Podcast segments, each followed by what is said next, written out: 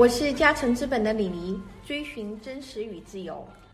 我是愉悦资本李潇，追寻真实与自由。追寻真实与自由，我们是 T 三。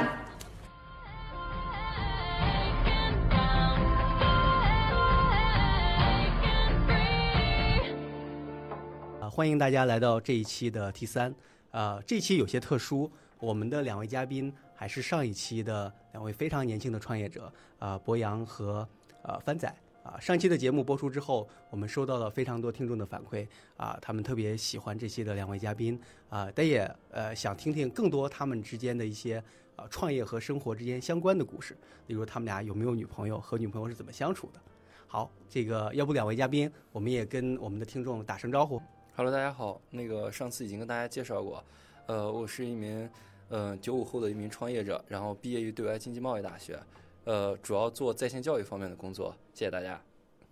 呃哈喽，大家好，我叫博洋。呃，如果有新的听众的话，对我是一七年底从美国回国，创立了一个隐形牙套 DTC 品牌。对啊、目前成立自己的公司有呃半年的时间。好，非常欢迎两位。为什么要请两位嘉宾这次来到 T 三呢？是因为我们过去呃，其实有蛮多的嘉宾都是大学毕业之后就直接开始创业。那很多的听众反馈对这个话题很感兴趣。那两位嘉宾呢，大学毕业之后就直接选择创业，有什么样的历程，有什么样不一样的经历？我们今天呢，特别想希望这个博洋和范仔来跟我们进行分享。对的，所以说你们作为九零后，特别是九五后的年轻创业者的梦想和焦虑，说说你们崩溃的历史吧。行，咱们先从啊、第一次开人啊，我不知道两位创业的这一年多的过程当中啊，有没有开过人？第一次开人的感受是什么？嗯，呃，我大概我我应我应该开人比较多了，我开了快上百个人了，天哪，范仔，你毕业几年了？开了上范仔，百个人。你公司有多少人？就是应该是换了好几批人了。对，然后呢，这个我当时第一次开人的时候呢，其实是是因为我是做事有时候不好意思那种，然后呢，呃，当时又比较腼腆，是你创业多长？公司开公司多长时间就开始开人？我们当时是开业三个月吧，就是我们当时是开一个行政，然后呢，呃，开一个博洋露出尴尬的笑容。对 没有开过人。然后博洋露出了开心的笑容。对，对范仔继续。呃，当时呢，嗯、开一个行政，然后那个行政呢，主要其实是当时也是我看他不顺眼吧，就工作上面肯定不上进，然后呢，也能力上面也一般吧，然后当时我我想开了他，他开了他，然后呢，当时我又不好意思直说，然后呢，我就让我当时一个朋友去开他，啊，你的朋友是你公司你的同事吗？对对对，当时是我同学嘛，然后也兼任我们公司同事，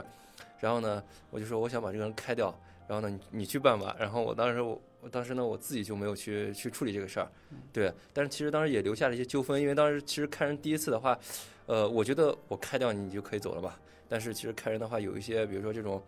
人家要要赔偿呀，或者说，比如说这个多要钱啊，这样子，对，所以当时我们俩还是懵逼的状态，对，然后他我我记得我们俩当时去上网百度什么劳动法啊，这这些乱七八糟，其实是是搜索了蛮久，因为你们都没想到去问律师吗？当时哪有律师这个概念啊？当时就觉得就是没有什么法律这个意识，比较淡薄一些吧。对，所以但是最后这哥们儿还是比较强势的，就最后把这个人给谈了下来，对，给了一点钱，然后最后把这个人给拿了下来，这哦，样子。就是你的那个同事。就是对同学，当时我们俩都大四嘛，然后他去开人，然后我就在我就在一般开人的话我都不去公司，对，这样所以你。现在那个开了别人那同事还在公司吗？那同学？嗯，不在了，人家追求自己的梦想 不是被你开掉也了是吧被开了。不是，不是他他是自愿追求，哦，好的，好的。对，他是自愿追求。嗯，？OK，那你有没有在开人的过程当中，你自己开的碰到特别让你印象深刻，或者尴尬，或者痛苦，或者难受的时刻？嗯，就是我痛苦和难受的时刻，只有我去留人的时候，人家人家不留。嗯，对，没有说我看人的时候还痛苦，因为我看人的时候基本上都已经对这个人已经失望绝顶了。但你有没有遇到那种开别人的时候根本开不掉，人家强势咄咄逼人，说你的错，凭什么让我开？嗯，这种。太多了，基本上没有人会承认是自己的错的。就每个人走之后，就是你这个错，公司的问题啊什么的，公司不给资源啊什么的，这很正常。就是开人的时候的，你这个做做不起来，是因为老板不给力啊，是因为这个钱没到位啊，是因为你给的人不够呀、反正各种各样问题，反正跟他一点问题都一点一点错都没有。这种问题的话，就是这时候你跟他争这个上下已经没有用了，就是不可能更加跟他去争这个，比如说到底是你的错还是我的错，对吧？然后所以你发火吗？呃，一般的之前还呃开人的时候不会发火，开人的时候基本上对这个人已经绝望了，所以基本上你走吧，就就这样子，然后咱们就和平分手，就这样子。但一般开人的话，我自己不会开，就我我很少直接开人，就直全部都是我们 HR 团队去处理。对，所以所以这个开人上面，我觉得我就我到目前还是嫩了点，就是心理心理压力还负担还是会有一些，就会在意别人的眼光，在意别人对我的看法，包括比如说我看人家，比如说人家会走在这个北京大街上特别可怜啊，这些这些因素之前都想过。对，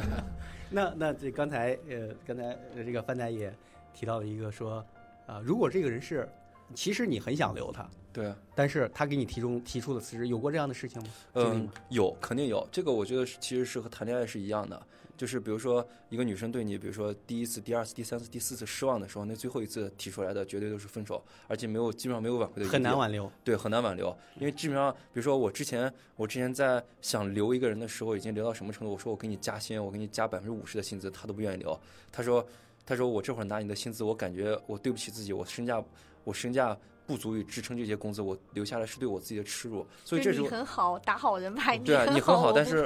但 是咱们俩不适合这样子，嗯对。或者说这时候，比如说我这时候我感觉我就像一个舔狗一样，说我下次如何如何改变，对吧？我如何如何变好，对吧我给？你保证，对吧？对啊，我给你保证这样，但是但是没有啊，但是没有用了。这时候人家已经对你心死了，所以所以基本上我们提出离职的，你想留下的，基本上都没有留成功。嗯，对。那博洋呢？我我我还没开过人人，我还没开过人，我公司有看的有看的不顺眼的吗？公司人数还没有达到番仔开过的人那么多。对，呃，嗯我我不知道我我同事们能不能看到这个看到这个节目啊？如果能看到的话，没没真的没有不顺眼的。对，但那个反反正我我觉得我我被员工开过吧，就反正也不是说就反正有员有员工就是来了一天就就立马就辞职了，啊，然后就就就就来待了一天，啊，他给你的对分手原因是什么？就说就晚上回家给我发发微信说，觉得就白天白天中午还大家一起就是什么那个很正常就吃吃饺子，我们是新人。但是，太冷眼了了。吧，你们太冷眼了。晚上回家说，哎哥，对不起啊，我那个什么觉得不太适合，然后对，然后就反正我觉得招招聘的原因吧，就可能刚开始呃招聘的时候，就反正也没有特别明确这个岗位到底要招什么人啊、然后可能比如说是其实是要招更偏销售一点的，呃，但实际上可能招来的是更偏这个技术护理一点的，对，然后其实他自己来了之后，第一天可能双方都觉得气氛也比较紧张，我自己因为我们现在公司也很小嘛，我是肯定。我轻易，我肯定不愿意说啊，你不合适就走了，对。但结果对人家人家自己都觉得不合适，所以我觉得可能很多事儿从招聘的时候就已经埋下种子吧，就招招聘需谨慎。对嗯，对我我再问一个比较有意思的话题啊，嗯对这个李黎呃投的阶段比我更早一点，然后我投的更多 A B 轮的会多一些。坦白而言，我是呃不敢下决心去投没有工作经验的年轻人的。刚从这个学校里边出来之后就创业，呃，我觉得有很多的可塑性，也啊、有很大的潜力，但是我是不愿意去冒这个风险的。但李黎，我我知道你也投了蛮多非常年轻的创业者啊，就你去看这些年轻的创业，为什么能让你下这个决心去投呢？哦，对我我是我们嘉诚资本其实有一个 slogan 叫握手未来商业领袖。其实我们是相信人才的代际的，就是每个时代就风起云涌，总有那么一些年轻人他能跑在时代浪潮的前面，能够站出来。其实我们作为早期的呃投资人，然后我们是 believe 这个事情，我们 believe 两个事情吧，一个是人上，我们 believe 说握手未来商业领袖，那个人才有代际，我们去投这些站在就是浪潮前面、走在先锋前面的年轻人。另外一方面，believe 就是科技驱动的商业创新。所以当就是有这样一群年轻人，呃，眼睛闪着光，然后有梦想，然后呃要去做这样一个事情的时候，其实我们其实也会被打动。这样就是说一个说个有意思的话题，就是有一次呃，我们公司专门花了整整一个下午。然后呢，去来就是讨论说我们要投什么样的 CEO，然后我们全公司都坐在一起，对，包括我们一个 venture partner 哈，来自阿里的一个高管，然后就在一起坐在一起，然后就讨论说啊，我们是投什么样的人，所以每个人都发言叽叽喳喳的，最后就，呃，就列了二三十项，就每个人都列，有的人说就是呃执行力要强，有人说要利益分享，有人说那个就是做事有逻辑，有人说能抓重点，然后我们又来把它划掉，就一项项又来说重点中的重点是什么，重点中的重点是什么，所以呢，最后我们就是划掉了就是 二十多项，最后剩下来这个五项吧。嗯那我那我刚好这个问一下这个博洋和帆仔，你们在融资的过程，谈谈你们融资的经历。我想刚从大学毕业出来，这个融资是一件非常陌生，甚至有有时候有点神秘的事情。那你们在这个融资的过程当中见了多少投资人？然后这个有什么有意思的、让你们印象深刻的呃经历？嗯嗯，是我第一次融资的话，特当时特别幸运啊，当时特别幸运，就是我们当时自因为本来就是做金融行业这个在线教育，所以我们当时有一部分面向其实是面向金融从业者的，然后我们当时有个用户就就上来问我估值多少，然后有一个用户上来就对，上来用户问我估值是多少，然后呢，我当时我当时就给瞎报了一个数字，我说我们当时值三千万，然后他说那要不然来聊聊，然后呢，我当时当时应该是是我就直接去了他办公室，然后当时是西服都是借的室友的，然后呢，我以为 VC 都是穿特别特别就是投行那种范儿，然后结果当时去比较尴尬。大裤衩儿，这个拖鞋是倒没有吧？大裤衩吧，我觉得，但是我当时这个西服在他们办公室里面还是挺耀眼的，我感觉。对，然后呢，他见了我第一面，当时就敲定了这个第一笔钱，但是我，他他也是一个 VC 是吧？嗯、当然他不是 VC，他当时 PE 的一家合伙人啊。哦，然后的话刚好是一个用户是你的。对他当时刚好是个用户，然后他当时说他们基金肯定投不了嗯，但是他个人愿意投这笔钱嗯。然后呢，哎，我当时出去之后，我有点纳闷儿哈，就是我觉得这个，比如说在这个电梯中的这个几分钟时间融个资这种事情，我觉得我在这个小说里面或者在这个新闻上面看到，但是绝对不会发生在自己身边。但没想到最后确实是速度是如此之快，这是我当时第一次。然后后面的话，其实批量开始建 VC 的时候呢，是我在呃做做 Pre 的时候，当时是我当时批量建了一批 VC，然后呢，当然我也被 VC 放过鸽子哈，嗯就是已经承诺哪家 VC 放了鸽子？这个这个不方便透露，这个 对一家 VC 和一家上市公司，然后集体放鸽子，啊，然后呢，呃呃，当时其实当时打击蛮大的吧，当当时当打击蛮大的，因为当时已经觉得钱马上快要进来了，结果嗯钱没了。然后，而且当时我和我的朋友，就是人家跟我当时说了，我记得特别清楚啊，那句话，他说这个，他说这个，他说他们老大给我亲自打电话，他说这个范仔不好意思啊，这个这个这个你可以去见见其他人然后的话，呃，我们这边要考虑考虑什么的。我当时说，那您的意思是这边不投了吗？他说他们可以意思意思。我记 我什么叫意思意思？我一直我记得特别清楚，他当时电话跟我说意思意思。我当时我当时我当时我我因为当时可能大四嘛，我当时对我不知道意思意思，不太理解是什么意思。对啊我说你到底我说哎这个到底什么意思？不是，我当时说，我说那您的意思是不投了吗？他说，哎，我可以跟个比如说几十万啊什么的。我当时一听，我靠，这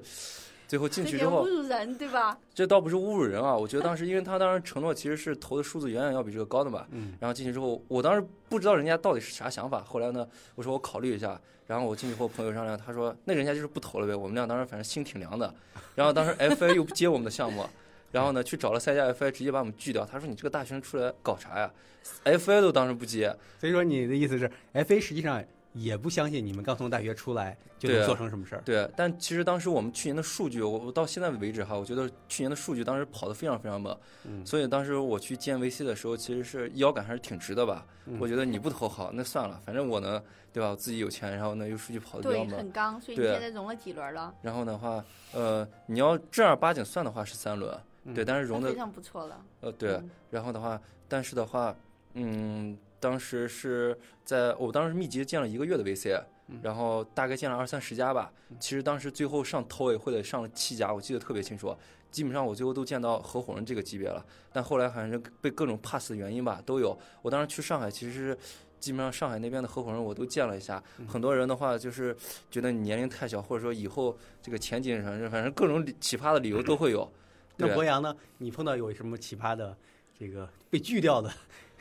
对，其这个经历实就我觉得就可能就年轻创业者融资经历都差不多吧，然后啊、能感觉到的就是有时候能感觉到的对方其实对自己的看法也是比比较常见。对，其实其实当时自己也虚啊，就觉得我自己有这么一个想法。啊，但是就是到底自己能不能把这些东西都串联起来？因为尤其当就是这个上面串联涉及串联资源还很多，但是当你就去融第一轮资的时候，其实你自己手上还什么都没有，就别说数据了，就构成这些数据的一些因素、一些基础资源都还没有。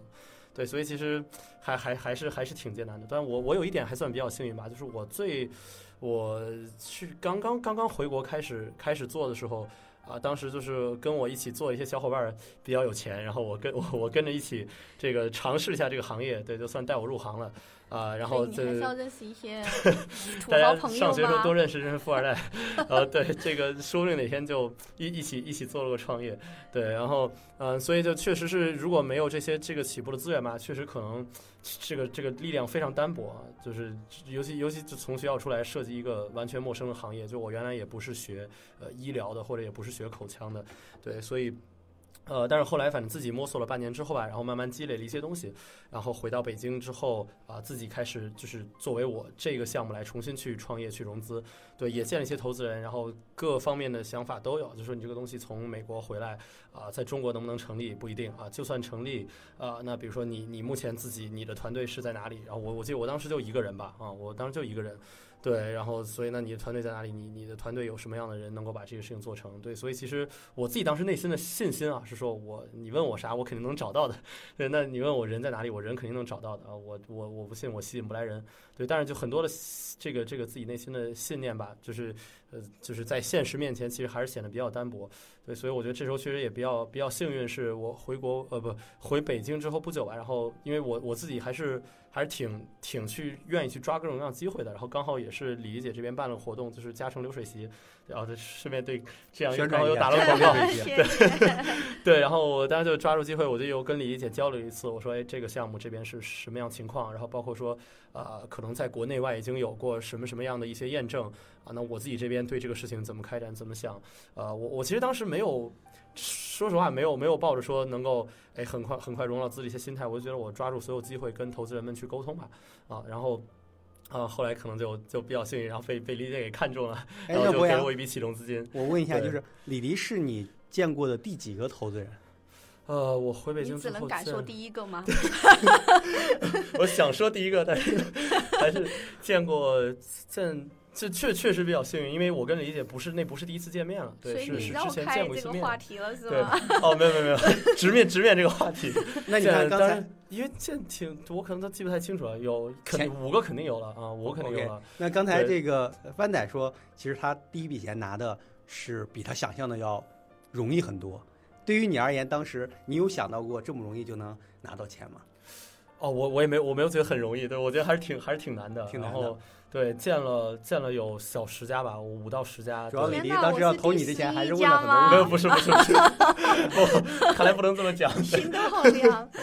没有没有没有，对，然后就也就反正因为就我回来之后跟就跟跟很多人同时在聊吧，啊，然后就确实我觉得就是还是还是要要主动去出去去抓很多机会，对，然后就呃总会有人去去相信你的这个这个想法啊，然后就确实之后的之后一两个月也确实是按照按照最初这个 idea 去真的做出来一些东西，所以其实也就是理解也是跟跟再又跟进了一轮投资，所以我觉得。呃，到目前为止，哎，但当然，其实就是到目前为止也不能说做的多好吧，然后其实还有很多问题需要再往前去好好做。对。对对对对对，所以我在问个呃问题啊，压力也很大。对，我再问问，其实我们作为基金，我们也去募资。其实募资是一个特别打击心理自信心的一个过程，我们觉得，对吧？因为你去跟别人讲，然后讲完之后的话呢，这个别人会提非常多的问题，对，然后也有人说啊我要投你，到最后又变成说我不投了。就是你们俩这么年轻，这个就是什么心理呢？就是说被被投资人虐虐，对吧？问很多的问题，就心里会觉得说，哎，问了很多很愚蠢的问题，没什么质量的问题。然后有没有什么样的这样故事去去去分享？就是您刚才说这个融资上面，我觉得我是那种性格的人哈，就是就是你越虐我，我我觉得你这个人好牛逼啊那种感觉，就是啊，原来你是被虐型。不是不是被虐型的，就是我记得我去，呃，有几个投资人当时其实对我的印象蛮深的。他当时虽然浑身在跳我的刺哈，但是我我依然觉得我跟他们聊完之后，从他们办公室出来之后，我觉得这个就是这个好难受，但是感觉对方好牛逼。对，那你点一下名，那是哪几个？你觉得就是挑战的问题很，对，对这个基金不方便说，但是的话，我记得我当时跟那个呃有一家基金吧投教育投的特别好，我跟他们那个合伙人聊完之后，他们那个合伙人就是给我提各种毛病，提各种问题。当时跟他们聊完之后，我感觉心都凉凉那种感觉，嗯但最后确实凉了哈。就觉得自己这事儿确实不太行。确实不太行。但是我当时对这个人的一个就是思路和这个思考模式，我当时觉得非常非常清晰。嗯就是哎呀，好牛逼啊，这样子，我愿意再和他聊一次，哪怕不投嗯，这种感觉。而且我们现在有一个投资人也是这样子，但是跟他聊完之后，就是感觉真的是很不一样，所以所以就是有点被虐性格这样子。对，嗯我觉得你心态很开放，对，嗯，博洋呢？嗯，那你治疗治疗了十家是吧？就第二次，就其实是这样，就我见过两波 VC 吧，就因为我其实中间经历过一些团队的变化。对，其实第一波的时候，当时第二波的时候见了有小十家吧，然后第一波其实也见了差不多两几次。当时大家都觉得说，就我当时我自己觉得，就什么什么东西都准备的不错了，因为像我第一波的时候，当时自己手上还有一些。有一点点数据，我觉得啊，至少种子轮可以出去融，对，但是发现就大家还是说啊，再看一看，再看一看，就觉得啊，就各方面都没有很健全。然后其实确实就是就慢慢会会觉得有点沮丧吧，就觉得哦，那我还得做到，那那我今天做到十，比如说我今天做到呃一万，你说再看，那我做到十万，你再看一看，那我做到一百万还要再看一看，就说我不知道到底到底做到一个什么样的程度能够去去去去打动打动资方吧，对，所以确实在融资的过程中就也也中间也一度挺沮丧的，嗯，真正被虐到。我好，我好像没有过这种感觉，对，就我觉得大家问的问题，每次都会让我觉得，哦，好像这真的是个问题，然后我就我就回回会想，我说哦，那那这个问题我为什么没想过呢？然后就开始去想，然后去研究啊，是想就倒不是说下次怎么去回答这个问题，就真的觉得说哦，那我做这事儿真真的行不行啊？然后就开始去想，对，好像主主要主要是这种，然后慢慢到后来，呃，也就就其实就是中间就确实涉及到很多，就真的是业务方向，甚至会因为这些就是啊、一些一些一些思考到这些问题而发生改变，对。嗯，对我来补充博洋的另另外一半儿，就是呃最早的时候我见博洋，然后他他们讲了这个事情以后，我本能的直觉是不太可能，就是在这个中国的市场上，因为它就是完全跟那种牙科诊所的事情完全不一样。嗯，但是晚上我就一一直回去在想这个事情，后来又冷静下来想了一下，我觉得这是一种服务的零售化、服务的标准化，因为就是从从那以后，我就留意这方面的这样一个就是行业的一个动态，以至于说在就是再次见到博洋的时候，我已经把行业已经做了一个非常非常深的研究，我把这产业上的下人全部的了解，然后包括美国那家公司怎么样，全部了解了。然后嗯，但是我也没有觉得说我要投他，但在流水席上遇到博洋的时候，博洋他就很坚决，他就说呃我我。我没有拿到投资，我现在还是一个这个状态，但是我相信，我非常相信，这一定有个市场，不一定是我要做，或者不一定是要投我，但是我相信这个市场是一定一定存在的。还有，我觉得他说话就是挺坚决的，挺挺坚定的。后我说，要不你哪天到我公司来一趟？然后就他来之前，我也没想好说要不要投他，但是后来我还是就是他坐我面前的时候，我又再次的跟他确认。我就说你做这个事情，如果你没融到资怎么办？你是不是就去找公司上班呢，或者怎么样？他说无论如何我都要去试一下的，我准备拿自己钱去试。他也没觉得我会投他。后我说既然你这样坚决，反正市场我是之前是深深的看过一遍了。我说那那我支持你吧，再给你一个起步的种子基金，你去试一下，就这样子。然后呢，我就到。就就投了他，然后也到他办公室去看一下，他跟他连创两个人，就在一个特别破、特别小的办公室，就开始起步，又做客服，又那什么，对，所以我就就这样，我是故事的另外一半，我今天才知道我是可能是第十几位遇见的人。那你们俩这个拿到第一笔钱的时候，这个什么感受？当时钱到账会马上去查一下这个银行账户，然后多少钱，再看看那个数字。是是因为蛮多个零呢，对吧？嗯，怎么说呢？就是就是呃，我们当时因为公司当时确实有钱，啊就是 白来说没什么可激动的，就 是一直有钱。大四的时候就每个月净利二三十万呢。对，当时确实，而且当时是我的净利润花的差不多的时候，我跟我资方说，我说，哎，我这儿没钱了，你赶紧把你那个投资款给我打进来。对，当时是签了协议之后，很长时间我都没问我们当时那个。呃，资方要钱，我说那他要打钱，我说你先等等吧，你别打到我个人账户里面，因为当时还没没公司账户。然后我说你先等等。然后后来呢，我把我们之前挣的钱花的差不多之后，我说哎，是不是该打钱进来了呀？然后当时是他把钱打进来，其实当时也心理上也没什么特别大一个波动，就感觉这笔钱进来之后，就可能胆子大了一些吧，但是也没大多少，我感觉，对。这样。博洋呢？什么感受？当时我我特别激动，对我我情绪波动非常大，因为那个就因为因为就嗯，就之前经历了就相当漫长的过程，就做这个事儿。呃，就我这家公司是今年四月份注册的，对，但是之前就摸索啊，加上我其实我回国都是一七年底了，回国之后就开始做创业，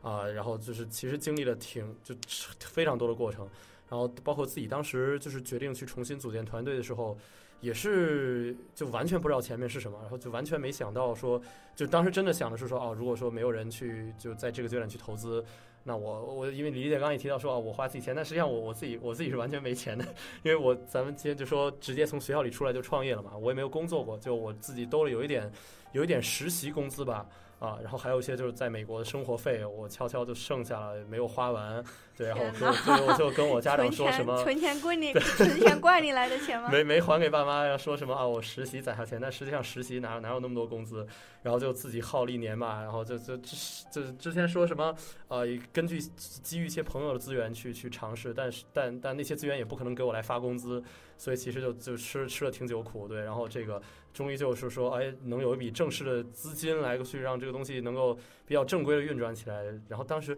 就反正当时反正在办李姐办公室吧，李姐说要不我给你出个 term 吧。我当时反正心里真的挺激动，我不知道李姐当时看到我的表现，我的自己表现应该还是挺震惊的。对我说这个 不能不能内心很激动，对对，这个那个什么不能不能那个什么，就是还还要表现的很镇定，但是实际上就确实非常激动。然后出来之后。我记得给给我些好，就是给给那个，我当时给我给我妈，然后给我女朋友，呃，两个人，因为当时我还没有合伙人，对，就我一个人，就有潜在的合伙人吧，对，就其实那个团队也还是比较雏形的一个阶段，啊，哦，当然，这其其实是有的哈，对我现在自己时间线可能都有一点，对，然后我是先给我我妈给我女朋友发我说啊，我终于拿到钱，可以开始正儿八经开搞了，啊，然后去我合伙人的群里说一句，我说兄弟们，咱们可以开搞了，对，就就当当时真的还挺激动的，嗯，OK，博洋提到了。他妈和他女朋友去问问创业者的感情生活，对吧？对，是，就叹了一口气，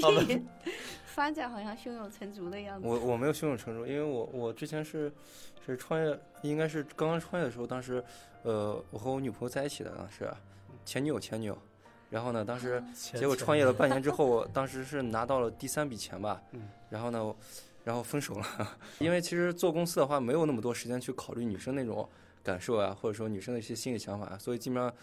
后面其实是，当然是我喜欢他，他可能觉得这个这个感情越来越淡了，然后后面就凉凉了。对，当然其实我觉得在最激动的时候，我会把比如说这种